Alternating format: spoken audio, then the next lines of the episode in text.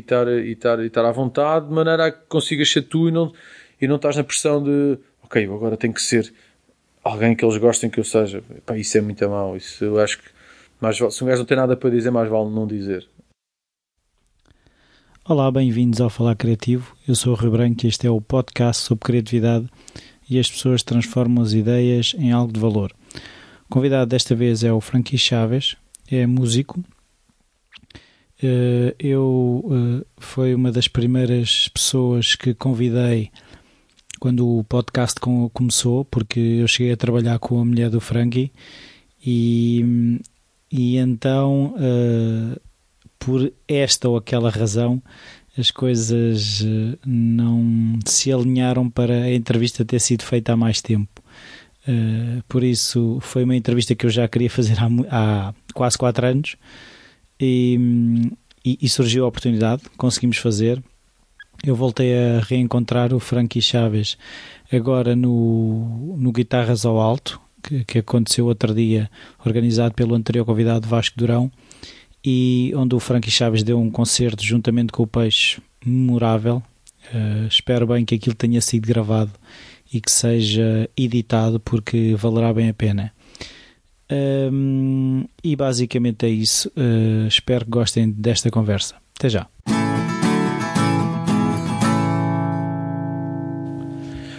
Olá, Francisco, Frank e França. É, é? Epá, o meu nome é Francisco, uh, França é Alcunha, Frank é o nome de palco. é como quiser. Por isso és tudo. Sou tudo um bocadinho. Ok. Uh, começo pela pergunta que costumo começar com os meus convidados, que é se na tua infância a criatividade estava presente de alguma forma, se havia uh, hábitos culturais, familiares artistas, músicos, esse tipo de coisas. Epá, não, que eu conhecesse. Um ehm, eh, no, na família, a minha avó tocava piano, eh, mas nunca, que eu saiba, não, nunca compôs nada, era mais pelo hobby de tocar piano. Um, mas isso estava presente na família, ou seja, tinhas contacto com isso? Se tinha contacto com o piano, porque quando ia à casa dela eh, havia lá um piano de, de parede e, e, eu às vezes punha-me lá a brincar um bocado, mas nunca, uh, nunca toquei nada de piano. Uh, faço umas melodias de vez em quando, quando preciso de um, para complementar algumas, algumas músicas ou para... mas não, não tenho por hábito tocar piano e por acaso é uma coisa que eu queria mudar porque, pá, porque acho que o piano é um, é um instrumento muito mais versátil do que a guitarra, muito mais abrangente e epá, só que por preguiça e por falta de tempo ainda não arranjei tenho um piano, um órgão que era de um amigo meu mas pá, só uso aquilo mesmo para trabalho e, mas para o hobby de estar ali a brincar não, não, não costumo usar. Uh, mas pá, queria, sei lá, havia também lá uma guitarra em casa que era do meu irmão, que tinha tido aulas de guitarra. Uh, pá, pouco mais. Acho que a criatividade veio. Então, e, e, quando te perguntavam, a coisa que pergunta toda a gente, o que é que queres ser quando fores grande? Para onde é que tu ias? Tipo, quer ser bombeiro, músico, não, pintor, acho que, acho que? Comecei logo, comecei logo a dizer que queria ser músico, acho eu mas depois passou-me, sei lá, passou de ser uma coisa, quase um sonho de miúda, a, a, a uma ilusão, uma coisa quase como um hobby. Depois comecei a tocar guitarra também cedo, com 9 anos, e, e aí ainda fiquei mais naquela do, yeah, isto vai ser, isto vai ser a sério, mas depois... depois também tinha, sei lá, a escola e coisas. E, Ter que ganhar a vida. É, depois, sei lá, os meus pais eh, são médicos, eh, eh, tenho, tenho um negócio próprio, queriam que eu fosse para lá trabalhar logo desde muito cedo e, e, pá, e a minha, quase que a minha referência foi, pronto, ok, quando eu crescer vou, vou ter que ser aquilo Sim. que eles quiserem. E, e, ainda tive lá um bocado, mas depois percebi que, que não dava. Então, mas quando tiveste que fazer escolhas nono, décimo ano, o que, que área é que tu escolheste? Pá, primeiro escolhi saúde, depois vi logo que não dava e, e fui para a economia, para, para a área da economia, porque me pareceu a coisa mais abrangente, porque eu, pá, com com 14 anos confesso que não sabia o que é que ia ser, é? Gostava de, de, da música, mas a música era uma, lá está, era um, era um hobby que eu tinha e que pensei que isto não, não me vai, não vou conseguir fazer vida disto. Uh, mas porquê é que achavas isso? É pá, porque como hoje em dia já tenho outros horizontes, não é? Já, já percebo que se calhar, inclusive, porque eu na altura não cantava, não, não, não nada, tocava, tocava músicas dos outros e, e era guitarrista. E, portanto, pensava que um guitarrista era ou estava numa banda, uh, ou então não, não poderia tipo, fazer uma carreira quase tipo, como guitarrista só. Uh, e, e, só mais tarde é que percebi que, pronto, lá está, um gajo tem poucos horizontes e depois alarga os horizontes. E começa a perceber que isso era, era perfeitamente viável e, e, e foi aí que comecei a escrever também mais as minhas canções, mas sempre pensei que não, pá, que não era ali que, que, que sei lá, que eu me ia, que eu me ia safar. Sabia que era uma coisa que estava ali, se calhar não acreditava muito em mim, não tinha, tinha jeito, mas não, como não escrevia as minhas músicas, pensava, pá, não, vou fazer vida a, a tocar as músicas dos outros, né? isso também não dá muita pica. Um, só mais tarde é que as coisas começaram a, a, a rolar de outra maneira. Mas ias ser economista no negócio dos teus pais, era isso? Era, a, a trabalhar na área financeira sim, dentro do negócio Era, deles. a ideia era essa, a ideia era, era eu uh, eles passarem aquilo para mim, para os meus irmãos e nós continuarmos com o negócio de família. Uh, e ainda tive lá um tempo, mas a fazer marketing, nem foi da parte financeira. E, e, depois é que percebi, quando estava a fazer as duas coisas ao mesmo tempo e, e a música a complicar, no bom sentido, ter mais concertos e, a gravar discos, e não sei o que, comecei a perceber que, que, nem estava a fazer nem bem uma coisa nem bem a outra. Então resolvi optar pá, por aquilo que gostava mesmo. Então, e quando é que, quando é que foi que tu achaste, epá, eu até posso ser músico, ou seja, porque quando tu decides começar a tocar e a escrever, aquele momento de escreveres uma primeira música, tipo, mas quem é este gajo para estar a escrever uma música, não é? Pá, pois foi isso, eu escrevi as primeiras eh, um bocadinho por, eh, deixa lá ver o que é que sai daqui, vou experimentar. Uh, comecei a me interessar mais também pela, pela escrita de canções, pelo songwriting, andava a ouvir também já coisas que se, que se ligavam mais a isso, uh, sei lá, Bob Dylan e, e mais pessoal assim do folk. E depois, sei lá, depois comecei a perceber, comecei a, a, a escrever, a mostrar algumas músicas a amigos meus. Um, o pessoal começou a gostar um, e, e, e, acho que foi aí, quer dizer, se há uma pessoa que gosta, se calhar há duas que podem gostar e por aí fora. E, portanto, comecei a investir mais nisso e, e a perder mais tempo a tentar escrever cada vez mais e, e, e melhores canções, ou seja, um, tentar tentar ficar confortável, eu acima de tudo, confortável com aquilo que escrevi e com as músicas que fazia. Ou seja, investires no craft, não é? É, sim. No, pá, pronto, acho que consegue fazer três acordes e escrever uma linha. Agora, aquilo pode não, não, não querer dizer nada. Eu acho que as músicas, principalmente as músicas que eu tento fazer, de, de lá está, do singer-songwriting, ou seja, de alguém estar sentado a ouvir alguém contar uma história com uma guitarra, pá, tem que ser coisas que façam algum sentido e que, que, e que pelo menos façam sentido para mim, que, que, que quem as toca, uh, e se fizer sentido para outras pessoas, tanto melhor. Acho que aí é que, é que se cria a magia, não é? Mas, mas tu já eras um contador de histórias sem ser na música, uhum. ou seja, se, se havia esse lado e depois... Não, não? sempre fui muito tímido e sempre fui... Pá, nunca, nunca fui muito de falar, tinha medo de falar em público. Não era medo, mas vergonha de falar em público.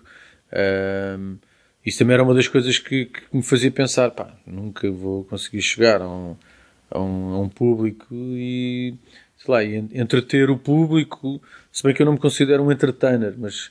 mas se eu não falo em frente de 5 pessoas, como é que vou falar para 500? Por, é? por exemplo, estás a ver? Então, sempre pensei, pá, vou ser o gajo o side musician que vai estar ali de lado e que alguém vai comandar as.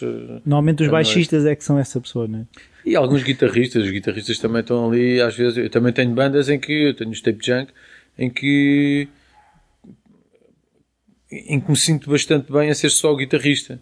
Um, em que o Joca, que é o meu baterista, que é o frontman dessa banda, ele é que comanda aquilo. E ele, tem, ele, ele, sim tem jeito para contar histórias e tem jeito para, para, para entreter e para, e para, tem um gajo, um gajo com muita graça e tem jeito para, para ser um bom frontman. Um, portanto, foi, foi uma coisa quase que teve que ser preparada e trabalhada para eu começar a, a sentir-me bem no palco e a sentir a pressão de para ter uma série de pessoas a olhar para mim e aquilo depender, quer dizer, de tudo It's aquilo que eu vou dizer. Tá e, e, depois foi quando comecei a tocar ao vivo e, pá, e depois há uma coisa que se trabalha e que se vai ganhando confiança. Há gajos que, pronto, há pessoas que são inatas nisso, não é? Que, que, lhes, que, lhes, é inato essa, essa condição de estar em frente a uma, a uma, uma audiência, a, uma, a, um, a um público e, e estarem perfeitamente à vontade e com o sentido de humor apurado e e estarem, lá está, às, às tantas nem é preciso ter, trabalhar muito o sentido do humor, é só, se tiveres sentido do humor, basta seres tu próprio e conseguires Um, estar atento às coisas para apanhar atento, e ligá-las. Ah, sim, e, e, e, estar, e, estar, e estar à vontade, de maneira a que consigas ser tu e não, e não estás na pressão de ok, eu agora tenho que ser alguém que eles gostem que eu seja. Pá, isso é muito mal. Isso eu acho que mais, se um gajo não tem nada para dizer, mais vale não dizer. Um, eu uma vez lembro de estar a ver um concerto do Tomatito em que ele dizia mesmo: pá, Eu sou uma pessoa de poucas palavras, pá, detesto falar, portanto só vou agradecer agora e agradecer no fim. E epá, toda a gente percebeu, percebe? Porque ele é um gajo assim, é um gajo que ele é músico, as pessoas vão lá para, para ver o que é que ele tem a, a, tocar, para ver o que é que ele mostra quando toca.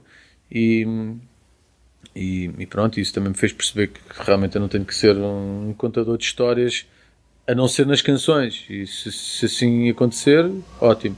Se não, pá, vão instrumentais. uh, mas tu uh, fizeste um curso superior na área de economia, foi isso? Gestão, sim. Pronto. E chegaste a trabalhar num negócio. Então, como, onde é que estava a música? Estava no fim do dia? Era, era no fim do dia, nas horas do almoço, às tantas nas horas do almoço e no fim do dia, uh, e às noites, e de manhã às vezes, antes de mas, sair. Mas como é que começaste a tocar? Ou seja, uma coisa é tu quereres tocar, outra coisa é estar já a tocar em bares, ou seja, onde Pá, for. foi, eu, portanto, eu comecei a, tocar, comecei a aprender a tocar guitarra com um professor de música na escola, com 9 anos, e depois comecei a ter bandas mais tarde, quando comecei a ter, sei lá, tive uma guitarra elétrica, juntava-me em casa de um e do outro, houve uma altura em que tinha uma banda em Linda Velha de de hard rock, depois, uh, depois ia tocar punk com um amigo meu do bairro, porque ele tinha uma bateria e uma sala, e então podíamos fazer barulho. Um, depois, mais tarde, uh, comecei a tocar com um amigo meu, que é o Afonso Maia, uh, só a fazer umas, lá, umas experiências, umas jams, umas coisas. E ele trouxe o Tiago Tencourt e foi aí que começou a, a, cena de Toranja. Portanto, ele escrevia as músicas, eu era o baixista e o, e o Afonso era o, o baterista. Uh, e depois, pronto, comecei a, a tocar em palcos e, e aquilo. O palco para mim é um grande bichinho, é uma coisa que mexe comigo. É mais forte do que a tua timidez. É, é porque principalmente nessa altura em que eu também não era frontman e que podia observar de lado tudo aquilo que estava a acontecer, ou seja, uma banda a tocar, as pessoas a gostar, pá, aquilo mexe Sem sentir que era sobre ti, não é? Exatamente, aquilo mexe comigo, aquilo, a cena do espetáculo, da adrenalina e do nervosinho antes de entrar, um, e sei lá, e, e, depois mais tarde, depois entretanto, a, a meio desse processo, desse, dessa fase do Estoranja, eu resolvi, eu estava na faculdade já e queria também tenho um bichinho pelas viagens, então resolvi viajar e qual era a melhor maneira de viajar nessa altura? Era fazer Erasmus. Então fui estudar, portanto, no intercâmbio fui estudar para Barcelona. E Barcelona porque, porque era Espanha, porque havia protocolo com a minha faculdade, porque, pá, porque eu sempre curti imenso flamenco também.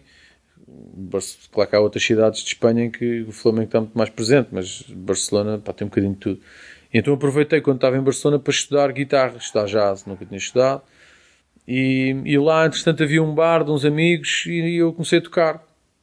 Lá nesse Mas bar. eles convidaram, tu ofereceste? É Pá, fomos lá, perguntamos: olha, vocês têm música ao vivo? Eles só depois é que ficaram nossos, nossos conhecidos, não foi amigos, mas era um bar por baixo de casa de uns amigos nossos. E, e, eu fui, e nós fomos lá perguntar. Eu tocava tipo no quarto e na rua com o pessoal, e eles, pá, porquê que não vais tocar? Está bem. Então eu tinha um amplificador muito pequenino de, de, para ir para as aulas e pá, eles tinham lá um PA e os microfones e nós pronto, juntámos dois ou três e fomos, fomos lá, fizemos uns concertos e, e depois quando voltei para Portugal ainda tinha um ano para fazer de faculdade e comecei a tocar, pensei pá, já, já, já percebi que consigo estar à frente, é um bocado sinto-me um bocado envergonhado, mas aquilo depois com duas ou três cervejas aquilo, vai ao sítio. Aquece. Aquece e, e, depois resolvi fazer. Eh, pá, na altura era, fazia covers e de vez em quando tinha lá um original ou outro, uma brincadeira. Mas que era tipo para testar? E... Era para, para, ir percebendo o que é que, que, é que funcionava. A Claro que aquilo lá está, num bar, o pessoal, principalmente cá em Portugal, as pessoas quando vão ver música ao vivo não vão ver originais, ou, ou o circuito de originais é assim um bocadinho mais restrito. Então o pessoal ouvir Desde que a música não os chateie, não é? É, exato. Então o pessoal, as pessoas querem, querem ver a música, querem ouvir música de bandas que conhecem. E eu pá, ouvia muita música, sempre ouvia muita música, então ia buscando, como sacava músicas de muitas coisas, uh, comecei a tocar eh, cenas que, que, andava a ouvir e, e, pensei assim: se eu fosse um bar, o que é que eu gostava de ouvir? Então, olha, vai disto. Então era desde, sei lá, desde cenas de, de, de punk, mas versões acústicas de NoFX, de, de sei lá, Bad Religion, de de Sublime, de, depois na altura também ouvia reggae, passava, tocava muito Bob Marley e cenas assim. Um, sei lá, Ben Harper e tudo, esses gajos na altura acho que ainda não fazia nada de Dylan porque era letra a mais. letra a mais. E, Ou músicas curtas. E então depois comecei a tocar hum, em bares. Cá também tinha amigos meus que tinham bares aqui e ali sei lá, desde Lisboa até o Algarve. Eu agora, por exemplo, amanhã vou para o Algarve tocar no restaurante de um amigo meu que foi quando eu comecei a ir para Sagres e ia de caravana para Sagres e tocar. Tocava nos restaurantes dele e, no, e nos bares deles. E depois eles criaram um festival, que é o Sunset Fest na Rifana. Também toquei lá em, quase nas edições todas. Um, e portanto, este, esta, esta parte aqui de Lisboa até, até Sagres, um, eu andava sempre de um lado para o outro em bares a tocar aqui e ali, fazia, lá está, versões, de vez em quando tinha um original a outro, e, epá, e depois. E depois foi quando comecei a escrever mais. Depois fui para a Austrália. Depois, quando acabei o curso, pensei: bem, eu não quero que estás já a trabalhar, não é? Não me vou prender já. Não quero, senão isto da música vai acabar e portanto quero explorar ainda um bocadinho isto. Mas também não queria estar parado e não queria estar a perder, sei lá, anos sabáticos. Eu já, isto, o meu curso já, era, já tinha sido grande mais e eu não queria, já tinha perdido um ano quando tinha mudado de área, da tal cena de saúde para, para a economia e não queria perder mais anos. Então pensei, vou fazer alguma coisa de útil, vou estudar marketing e vou fazer uma pós-graduação. Isto resolvo já tudo o que é de, de, estudo da parte académica e depois logo, ve, logo vejo o que é que, pá, o que, é que dá. E, e, assim foi. Então, eu e um amigo meu fomos para a Austrália tirar uma pós-graduação em, em marketing. Não vi nada mais perto. Pá, não vi nada mais perto. E nós queríamos mesmo o desafio de estar longe e de, pá, de falar inglês, treinar a parte do inglês. Uh, tocar, eu ouvia muita música já da Austrália, portanto, era, era uma, sempre foi um daqueles sítios em que eu pensei, pá, eu nunca hei de conseguir lá ir, desta forma tenho, tenho a possibilidade de conseguir ir, um, pá, vou, olha, vou para lá. E pronto, e lá também fartei-me de tocar, lá comecei a tocar muito na rua, porque eles têm lá uma, uma grande... É, não, é, não é indústria, mas é, epá, é cultural, é quase cultural. Os músicos ganham dinheiro e fazem vida a tocar na rua. Mas o teu objetivo era ganhar dinheiro? Pá, não só, mas também. Todo o dinheiro que eu conseguisse fazer dava jeito, né? E claro que eu estava a estudar e, portanto, o meu objetivo ali era acabar o curso. Uh, mas. Uh, não, mas podia ser mais pela experiência de estar a tocar. Ah, e era, e era. Quando eu comecei a tocar na rua, nem, nem pensei que me fossem dar dinheiro, mas tocava duas horas e fazia tipo 250 dólares. Porque sim, porque, sim. porque estava ali e eram mais um gajo que eu nem cantava nem nada, só e, tocava E nos circuitos dos bares cá já ganhavas dinheiro? Ou seja, tu já tinhas validade para ti que a música dava dinheiro? Pá, dava dinheiro, eu sempre pensava que não era nos bares em que eu me ia safar se quisesse dedicar a minha vida à música. Tinha que criar coisas e se calhar gravar discos e fazer tours e apresentar o disco e aí sim... Mas não havia músicos nesses circuitos que tu conhecesse que viviam só de tocar em bares covers? Havia. Pá, mas aquilo não não, primeiro não me excitava muito porque, porque tu, sei lá, o circuito dos bares é tu tocas às vezes 4, 5 vezes por semana, das 11 às 3 da manhã ou às 4 da manhã, uh, a ganhar 300 euros, 400 euros, quando é bem pago. Uh, e pá, porque eu também percebo, do lado do, se eu tivesse um bar, eu não podia estar a, a, a pagar mais do que aquilo que fazia em bebidas. Exato. Portanto, os caixas nunca são muito altos em bares. Portanto, tinhas que tocar 3 ou 4 vezes por semana pá, é muito desgastante e estás a tocar músicas que não são tuas. Porque o circuito cá não é o mesmo circuito que há em, em Inglaterra, ou na Escócia, ou nos Estados Unidos, ou, ou até mesmo na Alemanha e, e, na Holanda, em que o pessoal sai e vai ver uma banda de originais, porque, olha, isto é assim no género de rock, ok? Eu gosto de rock, vou ver se conheço alguma coisa que me interessa. Pá, cá não é isso, cá o pessoal gosta mais de estar entretido do que com atenção a ver o que é que está a passar. E, e eu pensei, pá, tudo bem, isto é giro dos bares, dá, dá, dá, alguma tarimba, mas não é isto que eu. Se eu quero música e fazer música, não é isto. Não é por aqui, não é este circuito. E, e depois surge a cena do Ótimos Discos, com o Henrique Amaro. O Henrique Amaro liga-me um dia. Quando vieste da Austrália? Sim, já estava já estava a trabalhar, já estava já tinha gravado algumas coisas. Uh, com, na altura com uma banda que eu tinha em português, cantava em português. Uh, porque curiosamente foi na Austrália que comecei a escrever em português, mas aquilo também não era bem. É quase uma reação em inglês. É, quase, quase, quase como ter saudades da, da tua língua. E, e, mas eu escrevia nas das duas línguas, tinha músicas em inglês, tinha músicas em português, misturava um bocadinho tudo. Pá, não era uma coisa bem definida. E, e quando cheguei, o Henrique Amaro, eu tinha uma banda com, com mais três, éramos quatro, e andava a gravar aquilo que depois ficou Frankie Chaves num estúdio, uh, no estúdio de publicidade da Índigo, uh, que, que, era aqui no Restelo, que era um, que lá está, que era do, do o dono da, da, da, da, da produtora.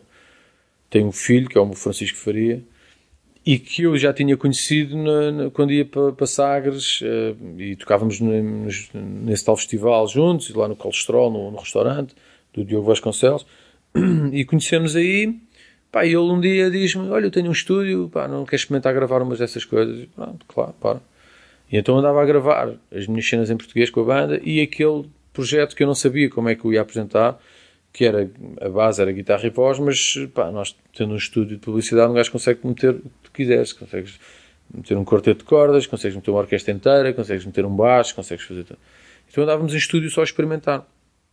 E Bem, nessa altura o Henrique Amar liga-me e, e, e, me pergunta-me: Olha, eu vi umas coisas tuas aí no, na altura ainda era o MySpace.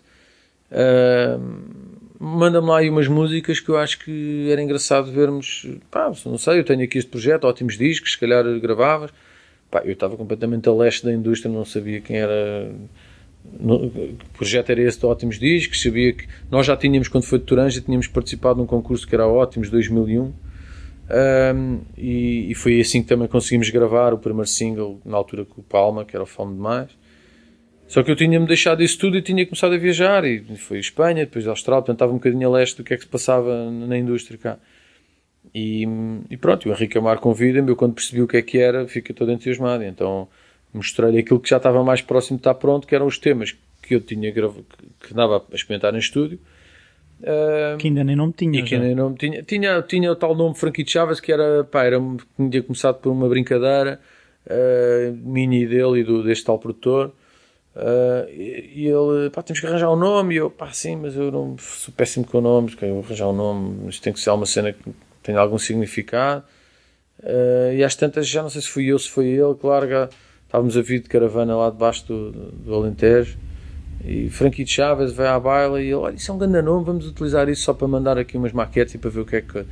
Logo se vê. Epá, e depois o pessoal começou a pegar e a achar piada e ninguém sabia de onde é que era aquilo, se era, se era estrangeiro, se, era estrangeiro, se não era. E, e às tantas eh, já começou a, a, circular um bocadinho à volta do meu, do meu núcleo de amigos. Já havia pessoal que, que ia ouvindo. Pá, e quando o Henrique Amar me convida para tocar uma vez num concerto em que ia tocar o Tot, era para lançamento, já não sei do que. Tocava, tocava eu e depois tocava o Totrips. E eu precisava de um nome e precisava de uma banda, mas como banda não tinha, porque aquilo era tudo muito. E era daqui a duas semanas. Que nome é que eu ponho? E eu, olha, mete Frankie Chaves e depois logo se vê. E epá, eu fui tocar e eu, como é que eu vou apresentar isto? Não sei o que. Eu na altura tocava já, uh, portanto, quando tocava em bares, utilizava um bombo e, e, e, uma tarola e usava assim umas coisas. Na altura acho que era só bombo, por acaso. Uh, e levei esse kit, levei o kit de, de, de, de, uma bateria, de uma Vidram que eu tinha, que era do meu irmão, e, e comecei a tocar. Um, epá, toquei os temas que andava a experimentar, versões, porque havia temas mais, mais com bateria, não sei o que, que nós mostrávamos aquilo tudo lá em estúdio toquei aquilo em formato. Os que dava para aquele setup, não é? Os que dava para aquilo e eu tocava aquilo uh, sozinho, com o bombo só. E, epá, e a cena começou. Daí eu percebi que houve uma boa reação e eu senti-me bem a fazer aquilo assim.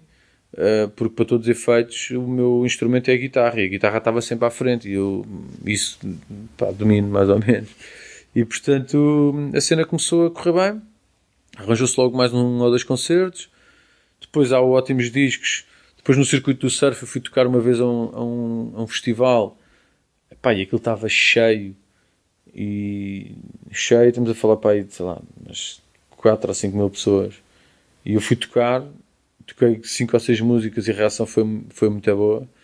E eu pensei, pronto, está aqui, agora vou agarrar neste formato e vou, e vou continuar a fazer isto. Foi quando gravo o, a cena da Ótimos. Quando gravo, já gravo, portanto, regravei tudo aquilo que já andava a experimentar em, em estúdio com o Nelson Carvalho. E, isto, a ponte foi feita pelo Ricamar. E, pá, portanto, dou por mim, estou na Valentim de Carvalho, com o meu set montado, com, e perguntei-me como é que vamos, pá, nem sei bem como é que é de fazer isto. Ele disse, como é que tu costumas tocar ao vivo? Ah, é com isto. Então, é bombo, é a tarola e é as guitarras e é assim que a gente vai gravar.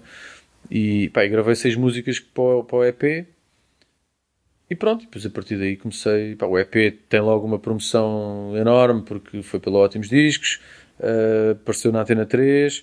A Antena 3 era, portanto, era quem apoiava aquele projeto e, e quem continua a apoiar. E, e quem me continua também a apoiar, depois disso fiquei com uma ótima relação com eles. E, epá, e às tantas que pronto, começou-se a marcar datas. Eu convidei um amigo meu para, que me está a ligar neste momento, que é bizarro, para ser meu manager. Ele na altura não estava a trabalhar e estava também a pensar o que é que havia de fazer. Mas tu ainda continuavas a trabalhar na empresa? Eu ainda continuo a trabalhar. E, e, e, foi nessa altura, quando eu digo que começou a complicar, foi isso: foi começar a arranjar datas fora, começar uh, fora de Lisboa, portanto, fazer auditórios e, e concerto aqui, concerto ali, um ou dois festivais. Depois, isto portanto, foi em 2010. Depois foi 2011, eu gravo o Family Tree, edito o Family Tree, continuei a tocar, sempre sozinho. A meio de 2011, ou a meio de 2012, penso eu, começa, aliás, no início de 2012 começa a ir para festivais fora, a, perceber como é, que, como, é que, como é que isto funcionava e como é que eu conseguia alargar um bocadinho o que é fora de Portugal? fora de Portugal. Até como é que como é que é isso? Como é que aí começo uh, soube através de um amigo meu que tinha trabalhado com o Nuno Saraiva, que eu não sabia quem era, e que, e que, que estava muito ligado a, lá está, a um export office que ainda não havia, que era ele, e que e ele basicamente fazia a ponte entre bandas que queriam sair daqui e inscrevê-los em festivais e apresentar o trabalho delas em festivais. E eu marco uma reunião com ele, pá, chega atrasadíssimo, quando chega o gajo já lá não está porque ele disse-me, o gajo disse-me: Olha, vem ter comigo a este restaurante assim assim. E eu vou, só que não encontrava o restaurante, então eu andava com o Google Maps para frente e para trás e a dizer-lhe: Pá, mas isso é onde? Isso é onde? Pá, cheguei meia hora atrasado, o gajo já se tinha ido embora. E eu fiquei tipo: Pá, como é que eu vou conseguir? Se, se isto começa já assim, vai ganhar merda. Às tantas, ligo ao gajo e digo: Pá, marcamos outra reunião, uh, vou ter com ele e lá lhe explico uh, pá, qual era o meu objetivo, o que é que que é que eu pretendia, tinha um EP e um disco e queria apresentar isto a outro público, alargar o público e perceber qual era a melhor forma de o fazer. Uh, e ele lá me explicou, pá, pronto, que havia feiras, havia feiras internacionais, festivais barra showcases, em que... Um, ehm, Levavam carteira de clientes. Tipo era, basicamente ele levava dois ou três músicos e dizia, olha, tenho aqui estas três bandas, o que é que vocês têm? Um, ehm, como, é que, como é que a gente pode fazer aqui uma coisa? Alguns festivais pagava-se para, para, entrar. para entrar e para poderes ter um spot, um spot para, para, para tocar, o tal, o tal showcase. Uh, outros eram, éramos convidados porque eles ou tinham gostado da música ou, ou não sei. Às tantas com isso às, tentávamos combinar também, tentar fazer concertos um, em bares que se marcava ali ao lado. Um, epá, e pronto, e nesse ano lembro-me que fui... Uh, o primeiro, o primeiro, ah, houve um, houve um, nesse ano foi o Canadian Music Week. Foi a primeira assim, viagem grande que fizemos, fomos ao Canadá. Uh, porquê? Porque o Canadian Music Week era a 25 edição e eles iam fazer o foco em música de Portugal e Espanha.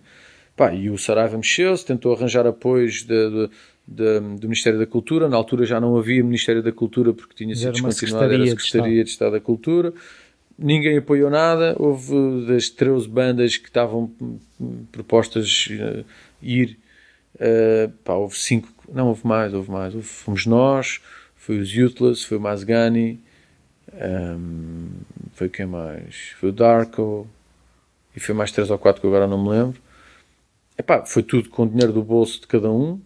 Uh, voos e não sei o quê, e, e, pronto, e tínhamos lá os showcases, uh, pá. mas aí lá está, eu fui, consegui também, a, a, através de, de, pá, de, um gajo do Pico, fazer um concerto lá, num, numa cena, num bar, por acaso com altas condições, porque ele organizava concertos uh, para, para a comunidade portuguesa que vivia no Canadá, em Toronto, e, e ainda consegui com isso, pronto, pagar ali os voos e tal.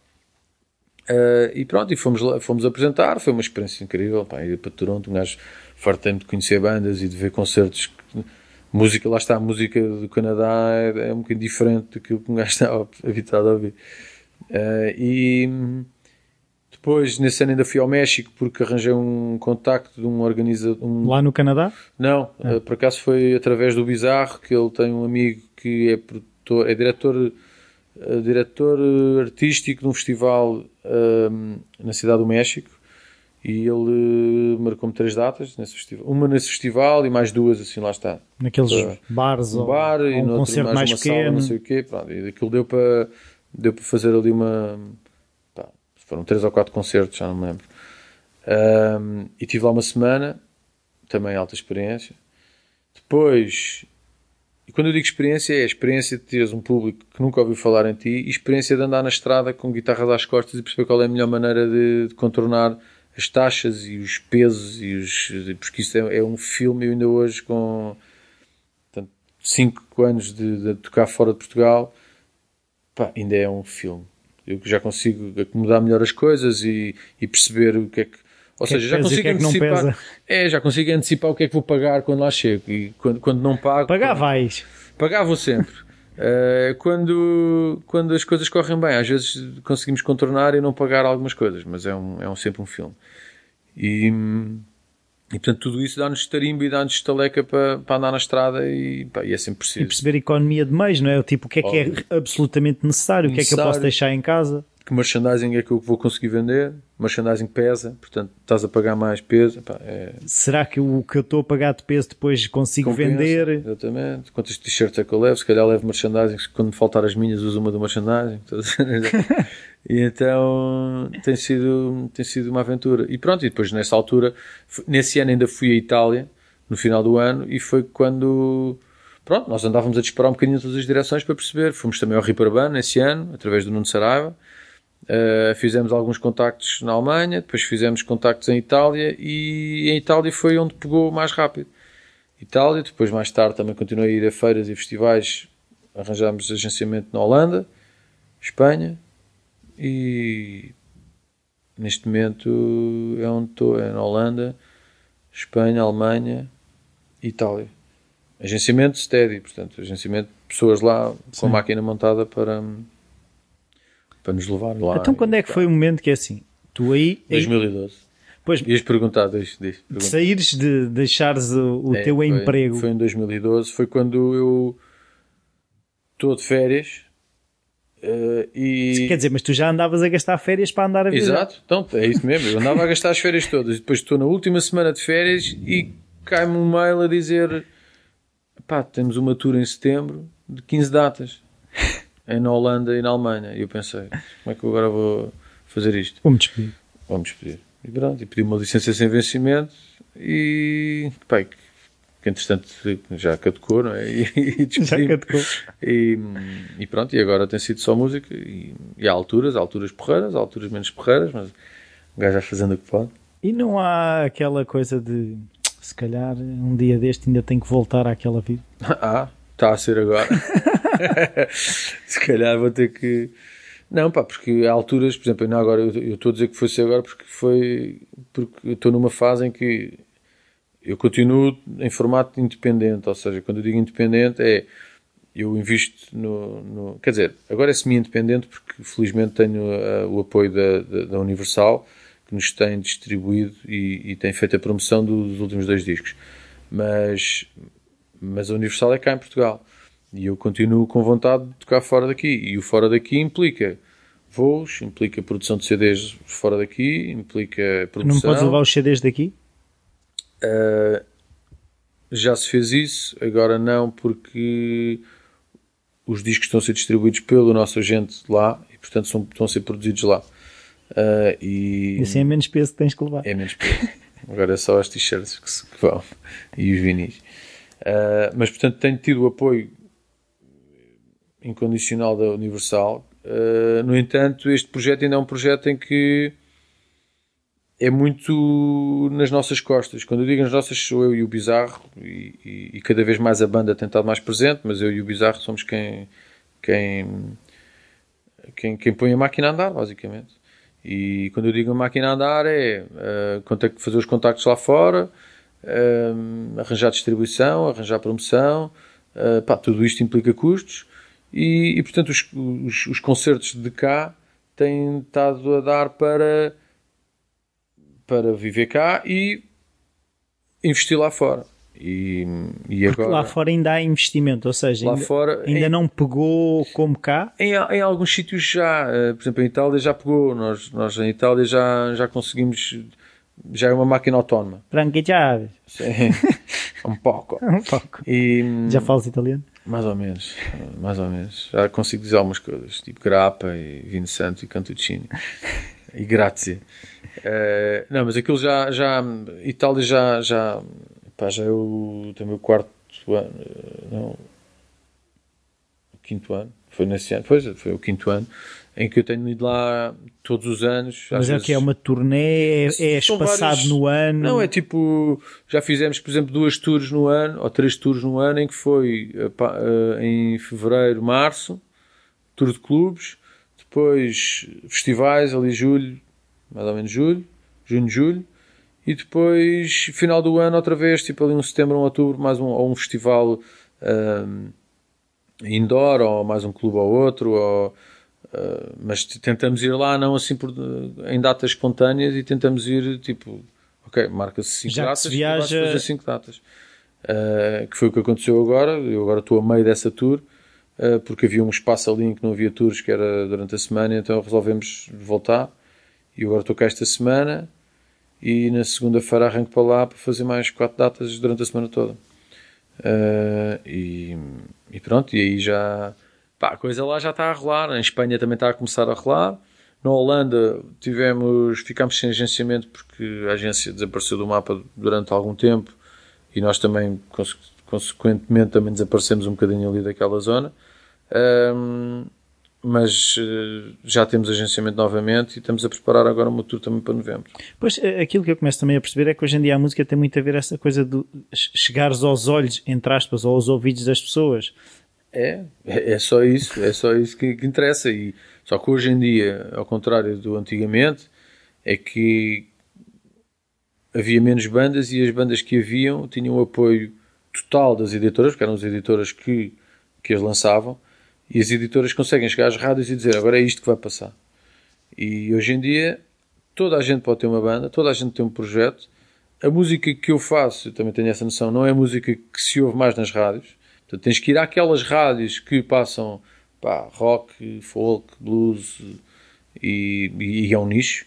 E portanto, nesta, nesta, nesta guerra e nesta luta, que a ideia aqui é ir encontrar esse nicho. Uh, e, e, nós já encontramos esse nicho em Itália. E... Mas, mas são as pessoas, ou seja, não são as rádios que são a máquina. São algumas rádios, lá está. São é, algumas rádios. Uh, é aquela rádio rock, que é, como, é uma espécie de uma radar, ou, ou isto sem, sem, quando eu digo radar, quer dizer o quê? Quer dizer que é uma rádio alternativa. alternativa em que passa determinada música. Não passa as músicas que passam numa rádio comercial. No entanto, rádio comercial passa tudo, mas passa tudo um dentro de um de espectro muito específico. Pronto. Específico é, é muito abrangente, que é, que é, o, que é hoje em dia o que as pessoas gostam mais de ouvir, que é aquela música epá, Latino pop rap R&B. Pois, mais fácil, mais fácil de, de, de, de ouvir e de, sei lá, se calhar não... Eu não, eu não, eu não sei, eu não, eu não ouço muito rádio comercial, confesso. Uh, e agora estou numa fase. Eu tenho que ouvir, porque nem no local onde trabalho é, pois, é, o que toca. Pois, é, é, o que toca, exato. É um castigo. Eu não, eu não ouço muito, na, na, verdade, hoje em dia não tenho ouvido muito rádio. Tenho procurado mais porque. Pá, porque acho que há muita coisa e, portanto, eu acho que tem que haver. Um, Mas as menos... pessoas ainda ouvem rádio, ou seja, é, é, aquilo que eu te eu pergunto é se as pessoas não vão já à procura de determinadas coisas. Vão, mas para isso tu tens que estar em algum sítio. Eles vão à procura, mas vão à procura aonde? ou à procura, pá, não vou inventar um nome e pôr no Google para ver se existe alguma coisa com esse nome. É, vão à procura pá, ou a rádios, ou a Spotify, ou a playlists, ou a curadores que dizem: Olha, isto, Isto é isto porreiro. bom.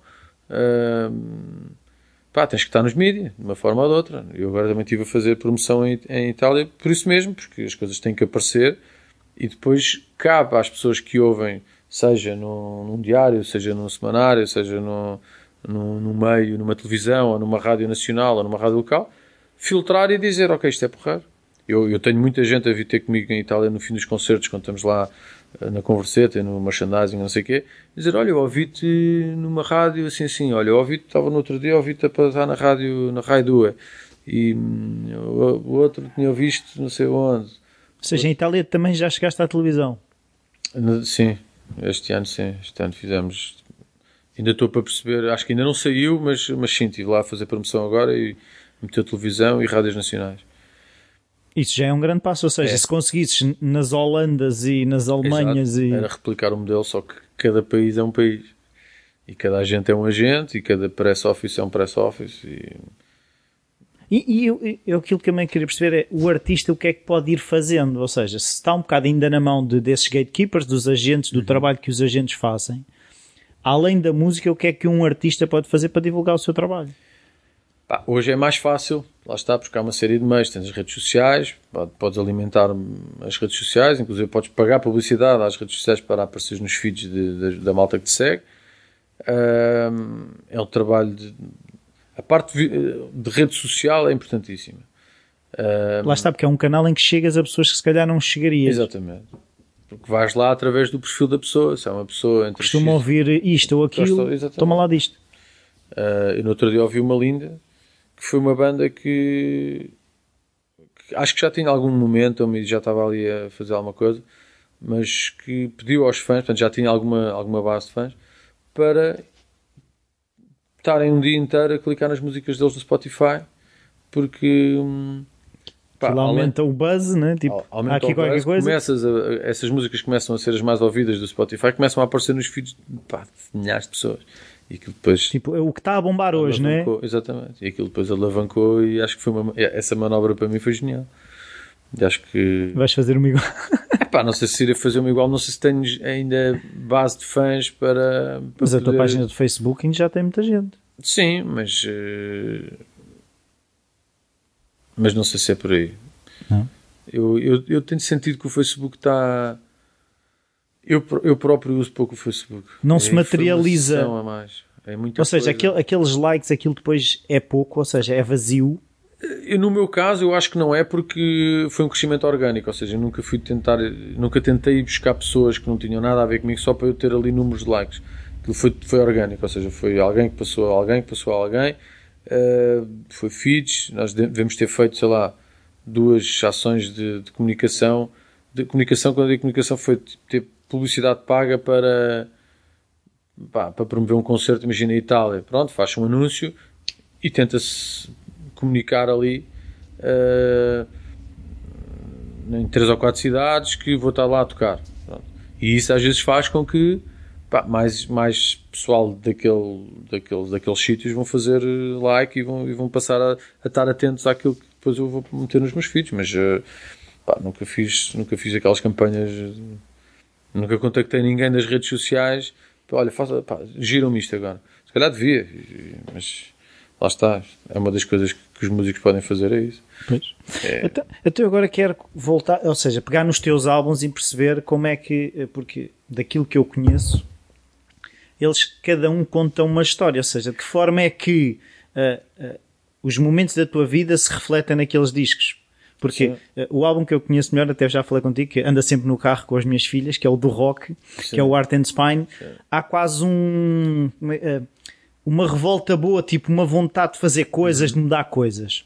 Family Tree tem outra dinâmica uh, e este agora ainda não conheço, mas pelo título Double or Nothing é por causa de uma aposta tipo, ou vai ou racha. É. Uh, consegue explicar um Consigo, bocadinho? pá, foi, olha, o primeiro, o EP da Ótimos, eh, chama-se Frankie Chaves, porque foi, a apresentação foi, foi, foi aquilo que, que eu fazia na altura e foi aquilo que eu quis também mostrar que fazia na altura, ou seja, não há ali grandes artimanhas, há eu a tocar exatamente como tocava, como tocava ao vivo na altura.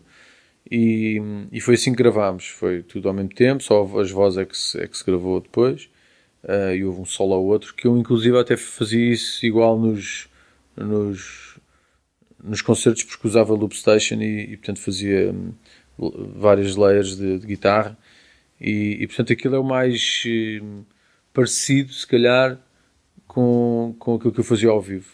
Uh, depois veio o Family Tree que eu já tive alguns convidados, já compliquei um bocadinho a coisa, já convidei o Calu para tocar bateria numa, convidei o Sérgio Nascimento para tocar bateria mais duas, um, convidei a Amy Carl para cantar um tema comigo e, e, a coisa começou a ganhar assim uma forma mais de banda, mas ainda não foi gravada em banda. Foi, era, a base era eu que fazia e depois íamos adicionando elementos. Não é a melhor forma de gravar, mas era a forma que eu tinha e, era, e eu acho que tudo isto é um processo e, portanto, o gajo aprende a fazer coisas. E lá está, depois passado, isto foi em 2011, ele sai em 2011 e eu em 2014 sai o Heart and Spine. O Heart and Spine já foi o reflexo. Ah, eu amei do processo, portanto comecei a tocar com o Joca, com o João Correia. E aí eh, aquilo que eu fazia, que era tocar sozinho, passou a ser um duo, guitarra e bateria. Pai, tocámos, pai, dois anos um, já a começar a tocar fora, portanto, Itália, sempre que ia para fora aí já ia com ele.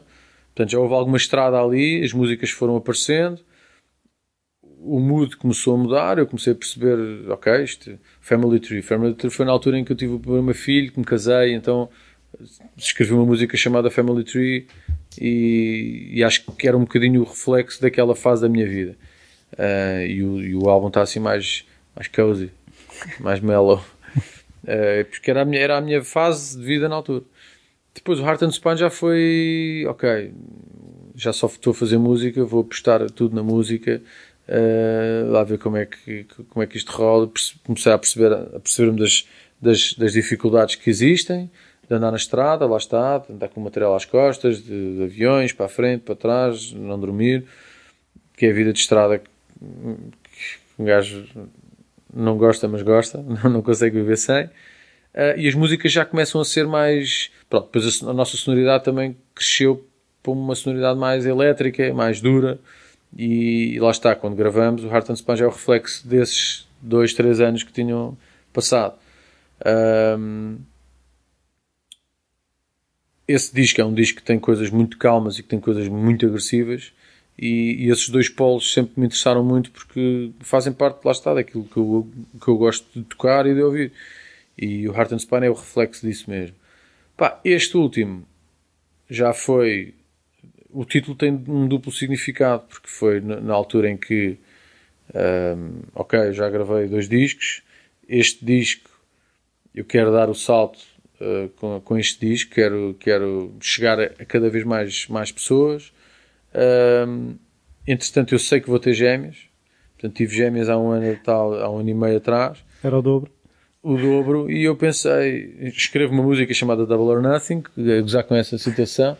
Uh, e, epá, e depois, claro, e foi, será que eu vou conseguir, veio, veio aquele sentimento, será que eu vou conseguir continuar a fazer isto com uma... Ser o provider para quatro, Para é? quatro e com a música? Não sei. Por isso é que eu te digo agora com a gravação do disco, com a promoção, com isto, com aquilo, pá, já deixa ver, deixa ver até onde é que isto vai. Eu este ano não tive muitas datas cá, tive mais datas, já o ano passado isso aconteceu, mas tive agora mais datas, pá, já fiz uma tour em Espanha, uma tour em Itália, vou ter mais datas em Itália, sei que vou ter mais datas na Holanda, eu cá não tive muitas datas. O disco, eu sei, sei também que o disco saiu tarde, para a indústria que é e para o público temos e o número de festivais que temos. Um, e portanto, isto depois também tem muito a ver com modas e com o que é que os, o que é que os promotores dos concertos, dos festivais que é que dos concertos, o que é que eles estão a vender mais, o que é que as pessoas também querem consumir. E portanto, lá está, isto é uma coisa de nicho e, e o nicho cá é um, e o nicho em Itália já é um bocadinho maior, e o nicho em Espanha também, e por aí fora. E portanto, Double or Nothing vem daí. Mas eu queria. Há um, há um verso do Fight que é. Uh, I don't need no pirates to hack my dreams. All I really need is the love from those who believe. Ou seja, quem é que eram esses piratas? Está no segredo dos dedos. Não, pá, os piratas, aí é uma alusão a, a, àquele pessoal que. Não, isso nunca vai. É pá, sim, isso aqui não vai, trabalhar. ou então põem coisas à frente porque. pá, lá está, porque isto é um projeto independente e não tenho 10 ou 15 mil para, para poder ser eu a passar à frente, não é? tenho 3 ou 4. Um, e portanto há pessoas que há pessoas que acreditam e há pessoas que não acreditam. E eu só preciso é de, só faz falta quem cá está, é aquela velha máxima. E eu preciso é daquele pessoal que realmente acredita e que e que pá, isso é que me dá força para continuar. E consegues abstrair-te, ou seja, eu vejo por mim que muitas vezes aquelas situações em que eu sei que há aqueles que me apoiam, mas depois há um que vem e faz aquele comentáriozinho e, e, depois tu ficas naquele. Pá, há, há três ou quatro que dizem não, continua, e depois há aquele que faz aquele comentário e tu ficas. Ah, é de fácil. Epá, agora sim, o que é que vou fazer? Cada um tem direito à sua opinião. Há pessoal que gosta, há pessoal que não gosta. Eu lembro que na altura havia muita gente que não, que não acreditava. Eu também sei que. Sei, e acho que posso dizê-lo, porque primeiro é o meu projeto e eu digo o que quiser do meu projeto, mas eu sei, eu sei perfeitamente que isto quando começou era muito mais Uh, se calhar era tão genuíno como é hoje em dia, mas epá, não, não, não, se calhar eu na altura quando gravava e quando me dedicava a escrever e, a, e, a, e às performances não, não tinha tanta tarimba como tenho hoje e portanto a coisa se calhar em termos de qualidade não era tão apesar de, genuíno, de, de, de ser tão genuíno como hoje em dia, porque eu não, não tento ser aquilo que não sou. Está mais polido. Mas está mais polido, está mais trabalhado. Mais eu tenho mais certeza. Não é? daquilo que quer fazer, ao, ao que é que quer soar. Eu, na altura, quando eu, pá, quando eu, eu tinha gravado três ou quatro vezes em estúdios profissionais, ou, quando eu digo estúdios profissionais, é não é em casa com SM57, é num estúdio.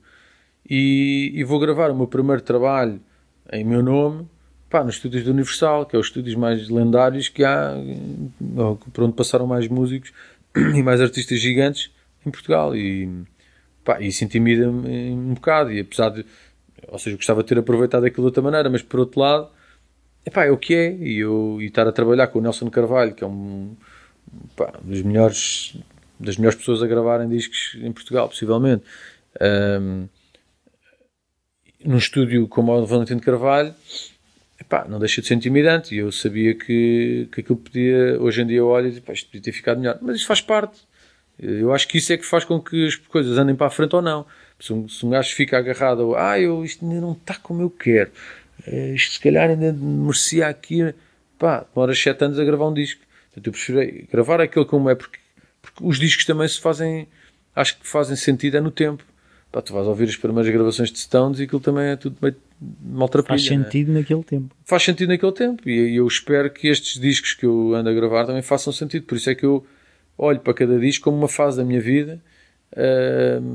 Às vezes mais pessoal, às vezes menos pessoal, mas são coisas pá, que têm a ver comigo. E se isso está certo ou está errado, ou chega a mais pessoas ou menos, pá, azar. Ou seja, mas uh, de alguma forma uh, sentes que há essa pressão de quererem que as tuas músicas sejam mais assim ou mais assado para ter mais abrangência, serem mais populares? Quem? Uh, os quem, quem? O público, as pessoas estão à tua volta, ou seja, é questão de um bocado perceber de que forma é que tu resistes ou não ao que te vai, aos inputs que te vão chegando. Epá, eu, eu sou bastante permeável à opinião de algumas pessoas.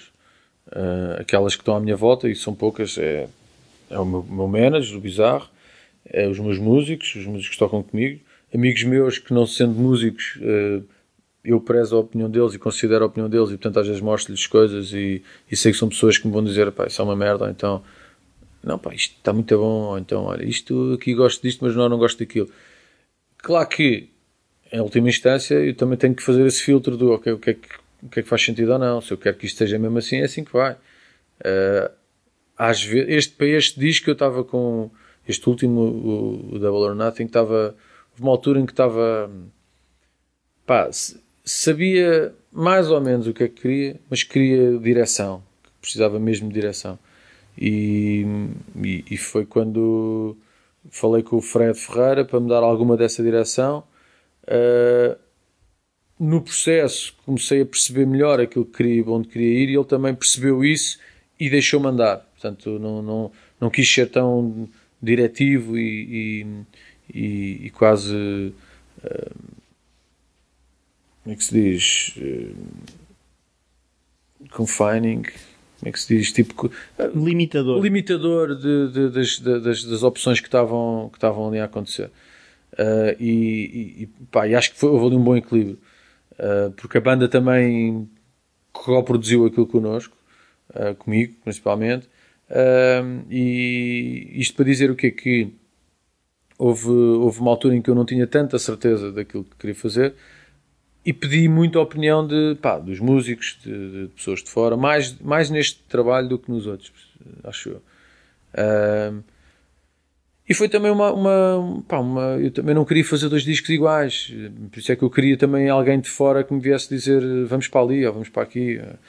Um, e tentei, tentei sair da zona de conforto, tentei, tentei explorar lados de apesar de manter nos, nos, nos, pilares que fazem a minha música, que é o rock, o blues, o folk, o acústico, o elétrico, não sei o quê, tentei, tentei, abranger, eh, tentei abordar isso, mas de outra forma, ou seja, para explorar uh, músicas maiores, explorar a parte instrumental mais, não, não, não ficar confinado a estruturas de ok, isto é uh, A, B, refrão, A, B, sol, tchau.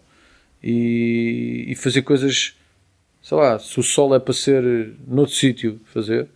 E eu acho que ainda estou a meio disso, porque eu ainda quero explorar mais isso. Uh, uh, se o sol tem que levar quatro voltas, leva quatro voltas. Por isso é que nós temos. Se há uma música que é um sol do princípio ao fim, ótimo. Uh, e, e gravá-lo, tipo, não haver aquela, aquela limitação de ah, não, porque isto são, são duas instrumentais, já tens uma instrumental. Pá, não por acaso só foi uma instrumental, tinha vai, mais duas ou três, mas só foi uma. Mas, eh, mas tentámos neste disco arrojar um bocadinho mais. E pá, eu acho que o disco tomou uma direção totalmente diferente de todos os outros. E esse é o meu objetivo enquanto músico e enquanto criador da minha música, que é pá, tentar não me repetir, tentar não fazer dois discos iguais. Uh, se calhar o, mudar o processo, ou se calhar até mesmo com o mesmo processo ou com a mesma ideia, mas tentar fazer coisas diferentes. E, e acho que pá, tenho vindo a conseguir. Pelo menos eu, quando olho para os quatro discos, eu próprio noto diferenças sónicas e, e, e de estrutura em todos eles. Mas não achas que essas preocupações que agora têm só podem aparecer porque já estás, ou seja, já tens outra experiência. A questão é, ah, claro. essas preocupações agora de do que é que é esta sonoridade, essa tal estrutura, as outras coisas, se calhar, foram, surgiram de forma mais orgânica. Claro. Claro, aquilo, aquilo era o mais eh, imediato. Eu não trabalhava as canções, eu não, não havia escrevia, se... tocava, ok, está feito, é assim que vai. É muito mais imediato. E hoje em dia, pá, eu para este disco nós tinha uma altura que tinha três versões da mesma música, com partes de letras diferentes, e uma com dois versos, outra só com um. Uh, e, e Estás acho... mais exigente, é isso? Pá, estou, e gosto de trabalhar mais as canções, tipo, isto se calhar podia ser melhor Uh, não, não ir com aquela, com, aquela, com aquela sensação, e isso ainda acontece, mas com aquela sensação de isto está assim, mas podia ser melhor. Mas isso também é um equilíbrio que é se eu, há uma altura em que tu tens que fechar ali o processo. Feito é melhor que perfeito, não é? Pá, pois, feito é melhor que perfeito, porque senão às tantas lá está, demoras uma eternidade para fazer um disco e passa aquele prazo do disco, passa o prazo de isto fez sentido naquela altura pá, tudo bem, está melhor, tá, se calhar até nem está melhor, às tantas com tantas voltas que se dão até fica pior. E, e isso é um equilíbrio, às tantas dou por mim a, a ter que, pá, olha, é assim que vai. Eu prefiro que vá assim, pá, não está perfeito, azar. Então o mecanismo é o prazo, ou seja, porque há um mecanismo, tu tens que ter, às tantas, um mecanismo para, é agora é para parar. Pois. É o prazo? É, é assim, eu felizmente não tenho... Hum, nisso a Universal tem sido incrível e tem, tem pá, claro que não. Tem sido, quando eu digo que tem sido incrível, tem sido, tem, temos tido uma relação de pá, quando estiver pronto, está pronto. Claro que eu não posso. Mas tu estabeleces eu prazos para ti, é isso? É isso mesmo. Eu, te, eu próprio tenho que me estabelecer a mim prazos. Um, e, e, os prazos foi, pá, o último saiu em 2014. Se eu quero continuar a tocar, tem que sair alguma coisa nova. Um, e depois quando saiu o primeiro single, que foi o My Religion, em janeiro, nós pensámos, ok, daqui a três meses isto tem que estar feito. Pá, tem que estar feito. De para onde é isto tem que estar feito. Então, e quando é, quando é, ou seja, quando é que surge o momento em que tu sentes que tens que voltar? Ou seja, eu percebo que há momentos em que temos que andar a rodar o disco Uhum. e depois fazer. eh, Pá, é- é- comigo foi um bocadinho natural. Eu comecei a escrever. eh, Eu, eu, portanto, eu comecei a apresentar. Aliás, houve músicas que ainda foram, que ainda foram consideradas para este trabalho, para este Devil or Nothing, que já tinham sido gravadas no outro, no, no Heart and Spine. mas que não entraram por não alguma razão. entraram por alguma razão, porque pá, já não cabiam, ou porque não sei o quê. Nós gravámos 18 canções e, e editámos 14. Portanto, há aí 4 que ainda estão a marinar. E eu pegava nessas, depois sai uma linha para o outro lado, depois sai outra linha para o outro, depois eu começo a perceber, ok, qual é, isto está a mudar um bocadinho, já não está, já estou a ir mais para este caminho. Começo a catalogá-las, catalogá-las no sentido, ok, esta é o quê, esta é o quê, esta é para ser instrumental, esta não é. Depois sai uma letra, depois eu encaixo a letra nesta música, depois vou fazendo assim colagens. E, pá, e às tantas, há uma altura em que já se tem ali um corpo de trabalho porreiro e já se percebe, ok, isto aqui Já sentes que é um álbum. já, é sinto, já sinto que pode ser um álbum. Ah, já conseguia com estas 13 canções, se calhar fazer eh, daqui alguma coisa. Um álbum, dois álbuns, dois EPs. Que é que- como é que a gente vai fazer isto? Surgiu tudo para este disco, surgiu tudo. Surgiu todas as ideias e feitios. E, e há alguma correlação entre as músicas que tu vais experimentando nos concertos e as que acabam por ter lugar nos álbuns?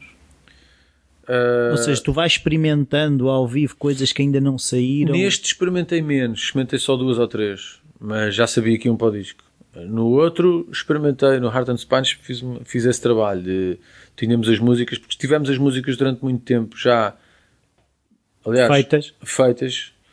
Uma, uma, por exemplo, que só saiu no Heart and Spine já estava feita, que é o Voodoo Mama, já estava feita desde o EP.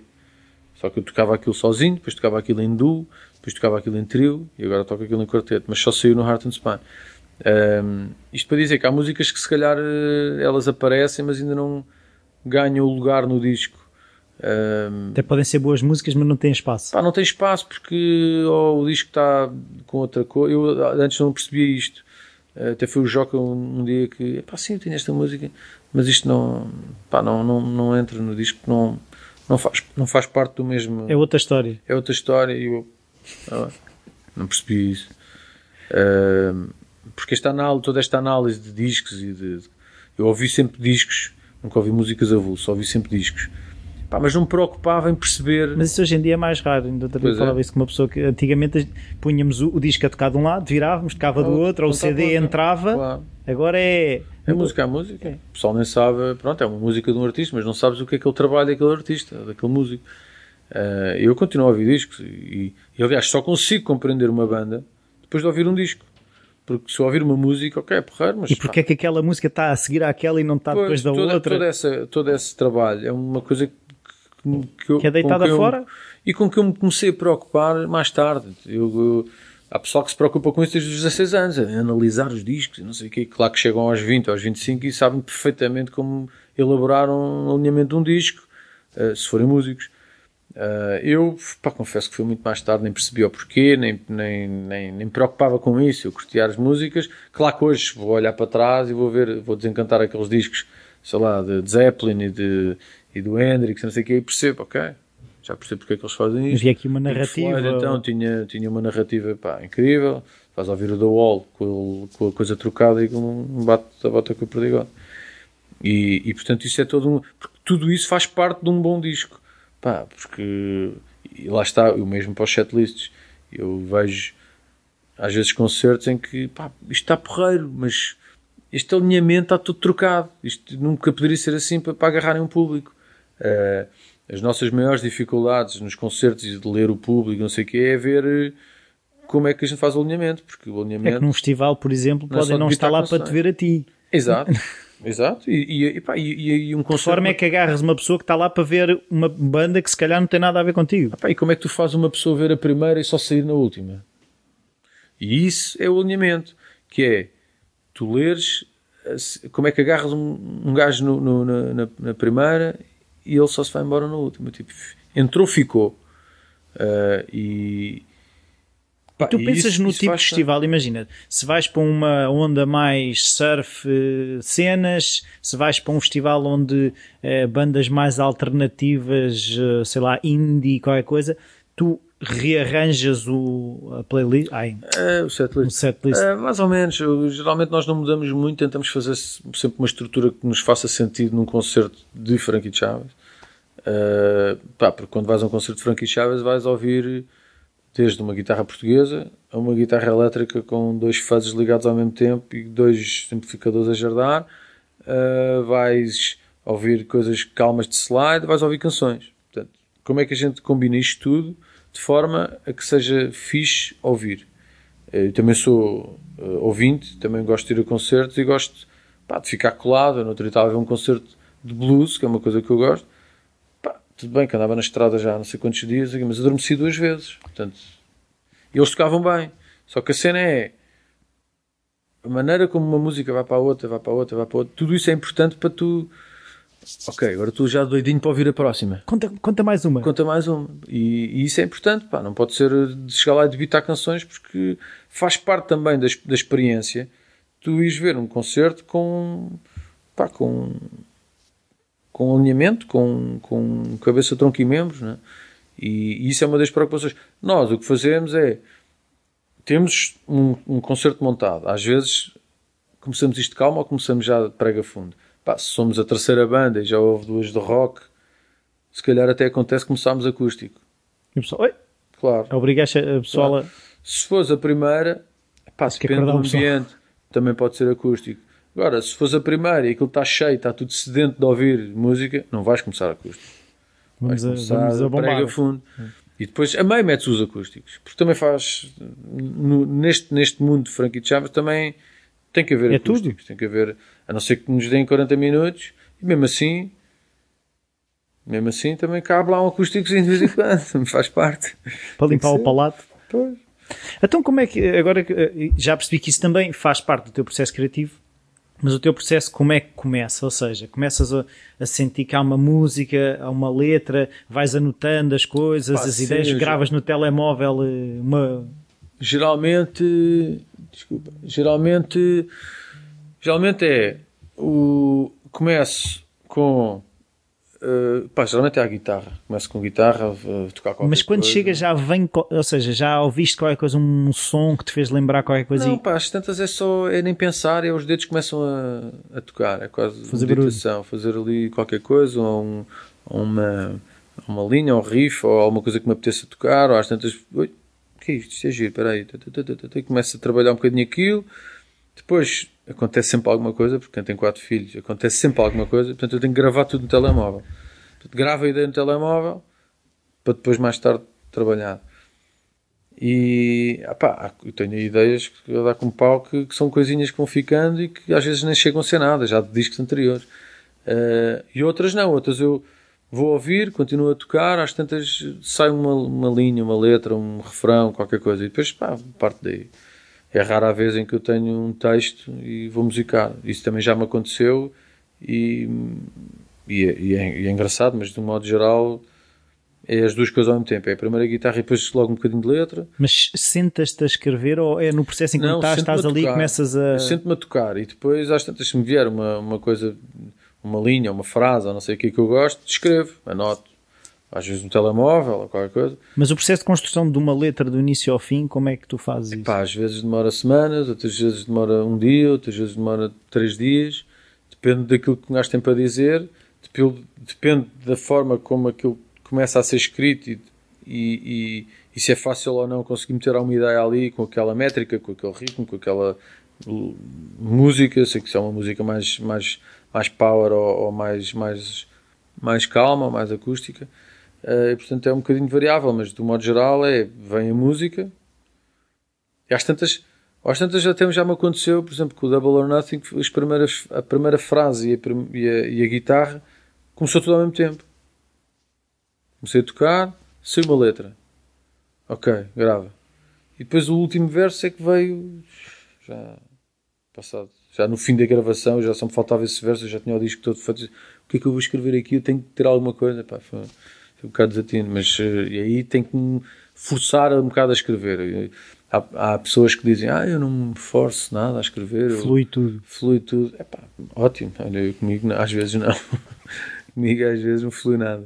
Mas, por exemplo, tu quando estás numa música, estás numa música, ou por exemplo, estás a trabalhar uma música, depois vais pegar na outra, vais, vais te afastando, vais regressando. Sim, sim, sim. elas ficam, ficam depois... Uh, lá, depois lá está, acontece para uma coisa, ou tenho que ir buscar alguém, ou isto, ou aquilo, não sei o quê, depois dois dias depois é que pego naquela música outra vez, depois entretanto já ontem tinha escrito outra, para a semana escrevo outra, e pronto, as coisas vão andando assim, depois eu vou trabalhando, olha, hoje, hoje vou ligar aqui se calhar aquela elétrica que era, ligar aqui uma guitarra elétrica e ver, meter aqui um som estranho e ver como é que é, ou então só mesmo uma guitarra elétrica as coisas vão andando assim um bocadinho. Até como é que tu estruturas isso? Ou seja, tu uh, tens estabeleces para ti um horário, vais gerindo o tempo que tens, como é que funciona? Pá, sim, isso era o ideal, era eu conseguir acordar e vir para o estúdio e, e às vezes consigo, há fases em que consigo fazer isso. Uh, eu costumo dizer que, pá, que agora o meu dia é muito mais curto do que antes, porque eu às 5 tenho que começar a ir buscar putos à, à escola. O autocarro. E depois meto-os em casa e depois tenho que estar com eles ali até. Portanto, eu das 5 às 10 da noite, acabou. É deles. E depois às 10, depende do que é que foram essas últimas 5 horas, foram muito cansativas, estou a desmaiar no sofá. Se não, ainda tenho energia para ir ou tocar, ou escrever, ou fazer qualquer coisa. Só que, pá, também há outras coisas implícitas, que é, pá, gerir a estrada, gerir um, gerir pagamentos dos concertos, gerir todas essas coisas, passa tudo por mim pelo Bizarro e, portanto, pá, isso também rouba tempo. Um, arranjar as guitarras, agora para a tour tive, pá, tive algumas guitarras na Guitar Rehab, que é quem me trata das guitarras todas, tentar perceber que guitarra é que vou levar para a estrada, como é que ela vai funcionar melhor. Um, pá, tudo isso leva tempo, o meu dia a dia é andar nisto. Daqui a bocado vou ter que ir, vou ter que ir ao gajo da guitarra portuguesa e vou ter que ir à guitarra rehab. Então, mas tu não consegues, por exemplo, todos os dias alocar tempo Pá, depende dos dias.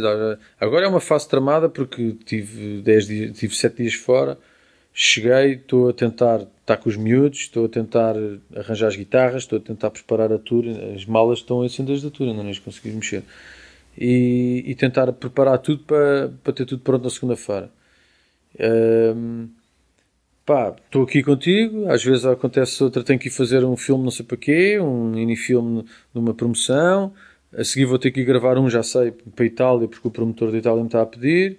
Pá, são coisas que. Ah, são, pá, são filmezinhos. Pá, pois é. Só que às tantas são 4 da tarde e tu. Ih, já só tenho uma hora para escrever uma. Bem, já não vou escrever nada, portanto vou já mais cedo para, para ir buscar os miúdos mais cedo para ver se me despacho mais cedo. Pá, às vezes é, é assim. É, eu vi um documentário uh, do Jorge Pelicano uhum. sobre ti uh, e houve lá várias coisas que eu, que eu queria falar contigo. Que foi Primeiro, a, a questão de um, quer tocar nas pessoas. Eh, falavas no Pacto de Lucia da mesma forma que ele me tocou a mim. Uh, e queria perguntar se isso ainda, ainda é aquilo que te mexe. Não foi o Pacto de Lucia, foi o Vicente Amigo. Vicente Amigo. Uh, pá, ainda me, aquilo, como é que eu. Ou seja, a questão é essa de sentir que, que, tocas, que a tua música toca nas pessoas. Uh, se eu sinto que a minha música ainda toca no estúdio. Não é isso. Se, ah. se esse ainda é o grande motor, ou seja, ah, porque às sim. tantas a, a, eh, tarefa de repente é, é, é quase aquela de eu, é isto que eu faço. Sim, sim, não, sem, sem dúvida, isso é o meu objetivo, há de ser sempre o meu objetivo, que é fazer, fazer com que. E questionas isso, ou seja, se ao fim de, imagino que ao fim de 10 concertos um gajo esteja um bocadinho, pá, agora a música, se calhar ter que descansar um bocadinho. Se, se, a motivação se mantém, como é que tu geres é, isso? Pá, mantém, são sempre concertos diferentes, é público diferente, por exemplo, ainda agora nós tivemos um que era um espaço para 3 mil pessoas e estavam lá 200 e eu pensei isto vai ser vai ser o melhor concerto da vida destas 200 Epá, pois, mas eu, eu, até pensei eu, assim, eu não sei o que é que isto vai fazer mas vamos ter que fazer alguma coisa dali. E portanto a única coisa que nós temos que fazer é tocar bem pá, com um grande feeling, como se aquilo estivesse cheio.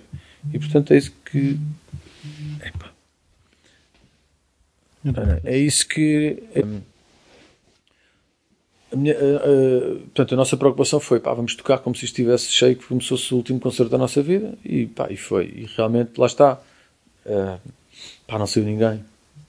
Pois, não, e isso foi uma frase que tu disseste, e, e eu lembro-me quando vi esse documentário, eh, aquelas coisas que, que um gajo grava, que eu estava doente em casa, mas estava a trabalhar remotamente para a empresa onde estava a trabalhar.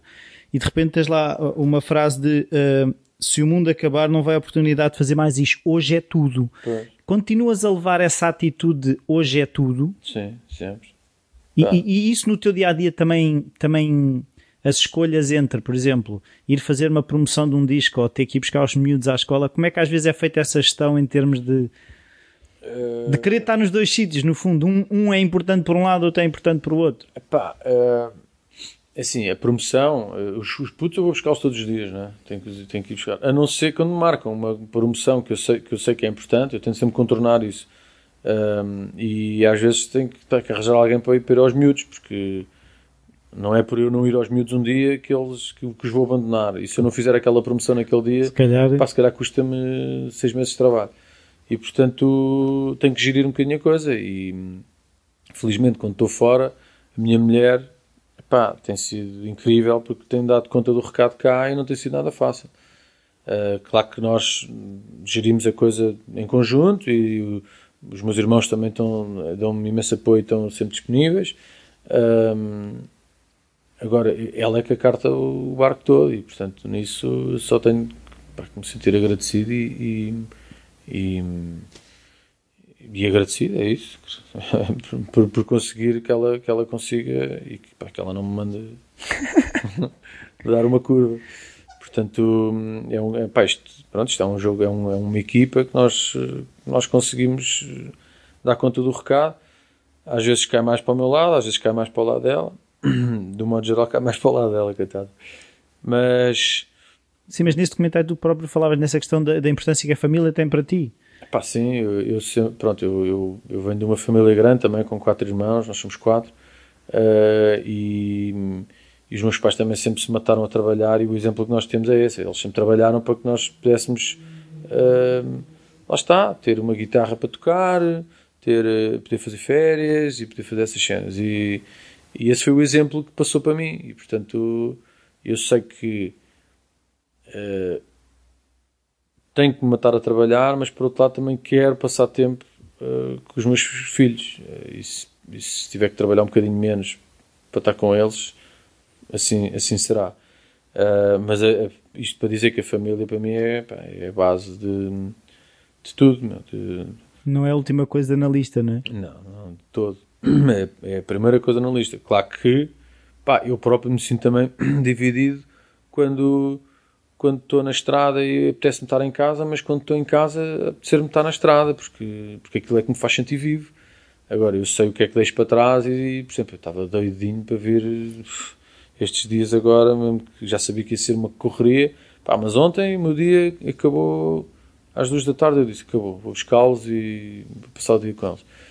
Hoje, uh, já não sei se vou conseguir fazer o mesmo, mas amanhã vou arrancar com eles de caravana até, até domingo e, pá, segunda às 6 da manhã vou para o aeroporto outra vez e chego na sexta. E depois vou de férias com eles.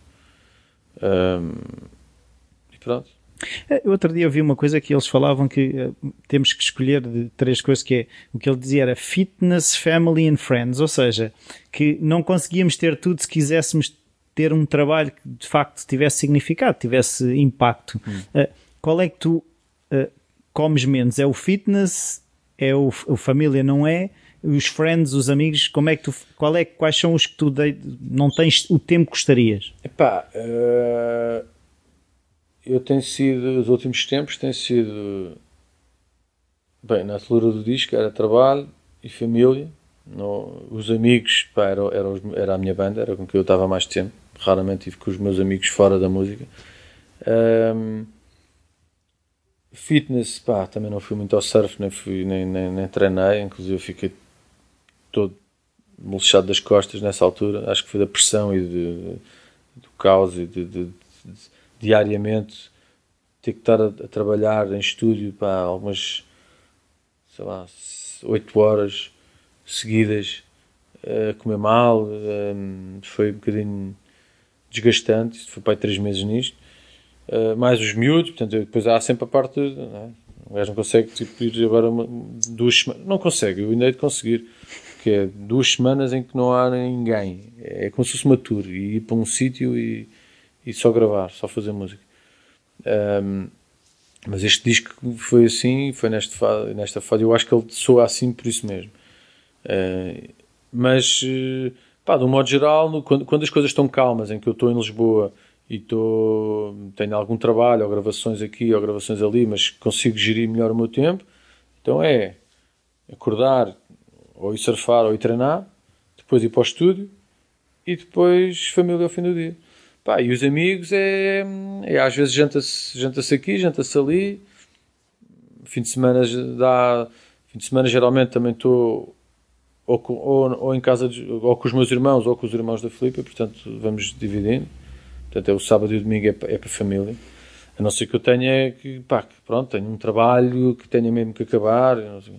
Mas, de um modo geral, consigo me organizar como se tivesse um trabalho das 9 às 5.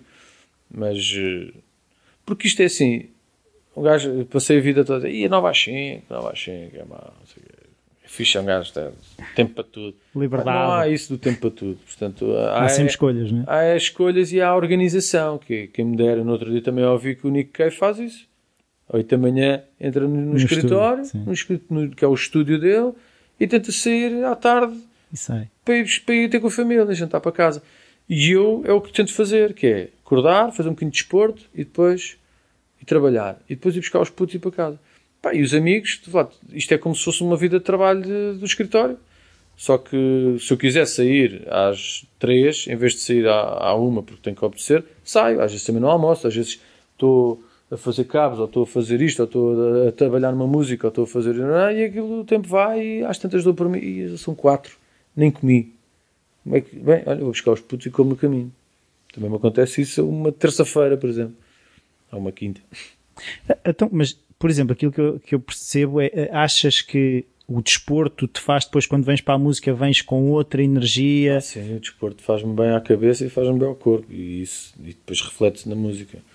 Um, se é na melhor música ou na pior música que eu fiz, não sei, mas uh, eu também não sou um aficionado do desporto. Gosto, gosto de desporto, gosto de fazer surf. Sim, uma de forma saudável. Pá, mas de, sim, não, não não hipoteco nada para ir nadar três horas ou, ou correr uma maratona.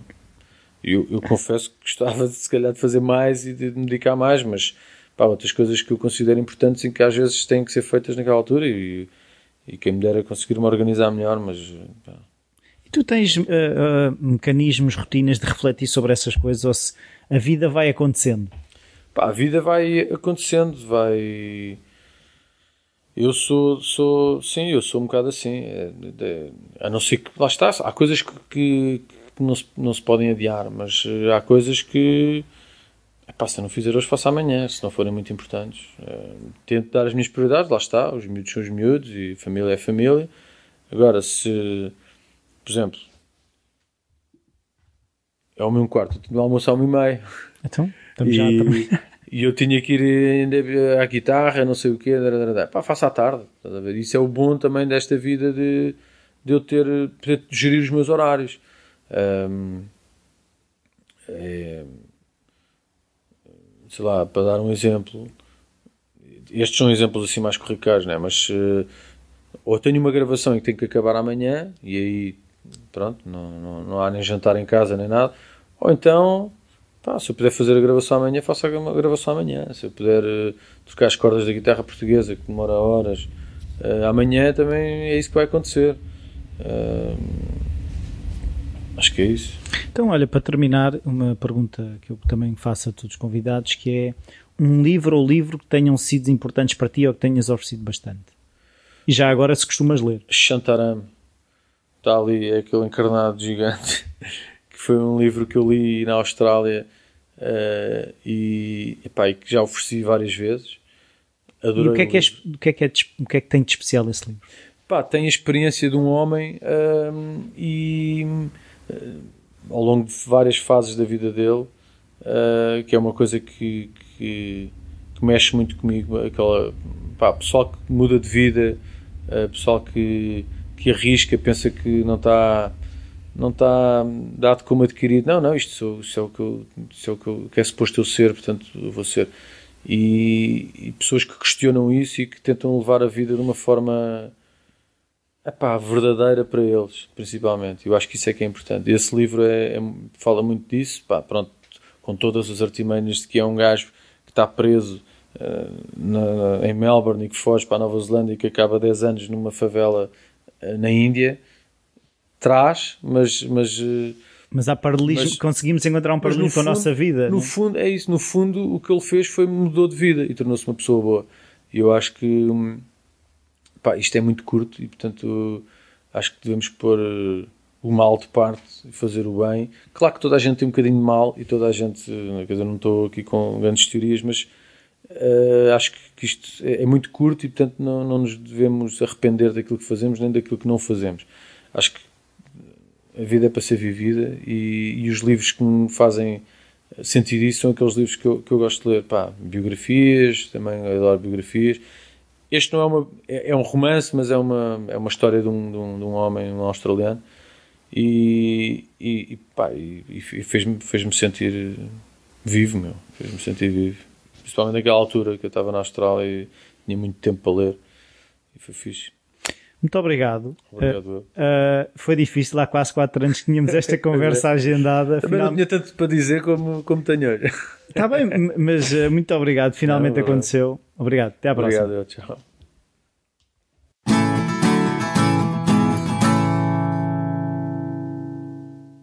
Bem-vindos de volta. mais uma vez, espero que tenham gostado desta conversa. E, e eu gostava mesmo de saber se vocês gostam destas conversas, porque eu tive de férias eh, agora, durante o mês de julho, e, e tive a refletir um bocadinho sobre o, o, podcast, sobre o estado em que as coisas estão. Uh, o ano passado até parei, não, não publiquei nenhum episódio durante as férias. Uh, tive mesmo, mesmo, mesmo de parar, porque hum, estava a atingir um ponto de, sei lá, quase saturação, de até pela questão da, da existência de pouco ou quase nenhum feedback. Eu até posso ver os downloads que por acaso até não têm estado a aumentar ou agora nos meses de verão diminuem sempre. E, e, e durante estas férias que eu tive, eu questionei muito sobre uh, a validade do podcast continuar ou não, porque eu retiro bastante destas conversas e, e espero uh, continuar a ter estas conversas não sei é se valerá a pena publicá-las. Uh, há, pessoa, há, pessoas que até gostam, mas uh, a questão é: há muito pouco feedback. Eu, eu sinto muita falta disso. Por isso, desta vez queria, queria mesmo pedir-vos se, se podem sugerir alterações até ao formato, se, se há coisas que sentem que o podcast pode melhorar sugestões de convidados, como já tenho pedido várias vezes, e, e é um bocado também eu, para eu perceber a questão de, de, da validade disto. É assim, para mim vale, agora valerá para mais alguém? Uh, essa é sempre a questão. E vejo-me muitas vezes uh, sozinho, porque, por exemplo, eu continuo a fazer o outro podcast com a anterior convidada Rossana Apoloni, um podcast, um formato um bocadinho diferente é um formato de conversa entre mim e a Rossana, uh, onde abordamos vários temas relacionados com o desenvolvimento pessoal, uh, mas ali há muito feedback, há muitas pessoas. A questão aqui é estranha, é, se calhar até há menos downloads, mas há mais interação. Terá a ver com a, a maneira como é apresentada a conversa aqui no Falar Criativo Será que eu não estou a dar espaço à participação de quem ouve? De que forma é que vocês eh, acham que poderia haver essa participação das pessoas que ouvem? Uh, outra coisa que eu também já pensei fazer, mas uh, gostaria também de saber a vossa opinião, é a questão de se faria sentido para vocês haver um, um encontro de ouvintes do Falar Criativo, organizar-se um jantar, um café, Uh, e eu acho que isso também poderia ajudar a promover a, a, questão de uma comunidade, porque eu, por exemplo, ouço outros podcasts que não, esse que eu estou a pensar, um deles eh, não é português, uh, e onde a comunidade é muito participativa até num grupo que há no Facebook e as pessoas participam bastante naquela, naquele grupo, levantam questões, ajudam-se mutuamente e eu tenho muita pena até aqui não ter conseguido que o Falar Criativo chegue aí, é que o, o Falar Criativo seja um sítio onde as pessoas se juntam para se ajudarem. Eu percebo que as conversas do Falar Criativo sejam boas para entretenimento, acredito eu, para, para as pessoas ouvirem enquanto estão a fazer outras coisas, mas eu gostaria que fosse um bocadinho mais, daí eu estar a pedir a vossa ajuda para de facto aproveitar a matéria-prima que são eh, estas, estas pessoas que eu tenho o privilégio de entrevistar e de que forma é que estas conversas podem ser mais ajustadas a necessidades que os ouvintes do Falar Criativo possam, possam ter. De que forma é que será mais uh, um, válido para vocês aproveitar a informação que vem destes convidados? De que forma é que estes convidados vos podem ajudar na vossa vida, naquilo que vocês fazem, naquilo que vocês querem fazer?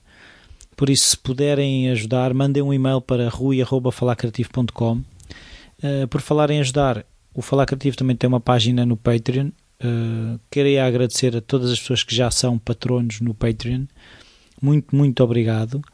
Uh, e por isso, para quem quiser, quem ainda não for uh, patrono no, no Patreon, pode passar pela página do Patreon www.patreon.com barra falar criativo conseguirão chegar ao, ao, podcast e quem puder agradeço muito a ajuda que possam dar por aí. Uh, outra forma de ajudarem é falarem do podcast aos vossos amigos, às pessoas com quem costumam estar normalmente. Uh, as avaliações e as críticas no iTunes também ajudam a, a, ao que o podcast tenha mais visibilidade e dessa forma chegar a mais pessoas.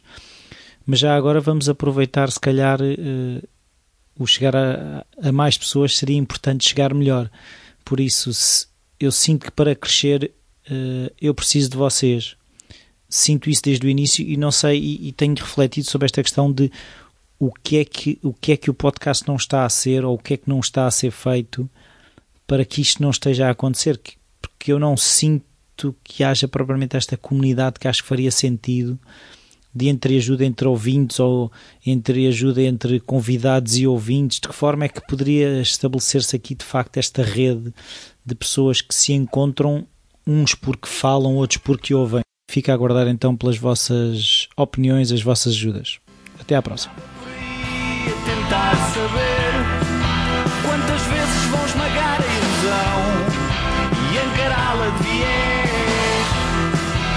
Quantas máscaras vão cair aos meus pés? E quantas vezes vão dizer? Já sabias sem saber. Quantas desculpas vou eu forjar? Só para me perder.